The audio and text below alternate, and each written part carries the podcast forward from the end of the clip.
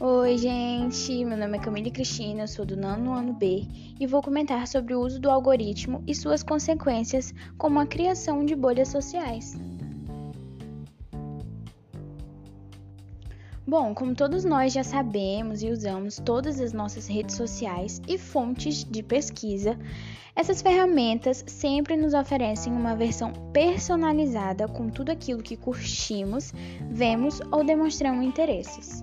Muitas das vezes, apenas de visualizarmos algo, os algoritmos já selecionam e criam um feed totalmente personalizado com aquilo visto.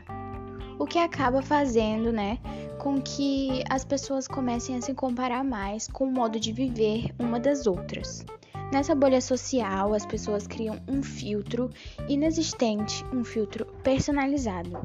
Conforme o ativista americano Eli Pariser, as plataformas digitais fazem isso com a proposta de moldar a nossa percepção no mundo, nos estimulando cada vez mais a ter um mundo totalmente fake uns da vida dos outros podendo causar também, né, muitas das vezes até distúrbios mentais, como distorção de imagens, depressão, ansiedade e etc.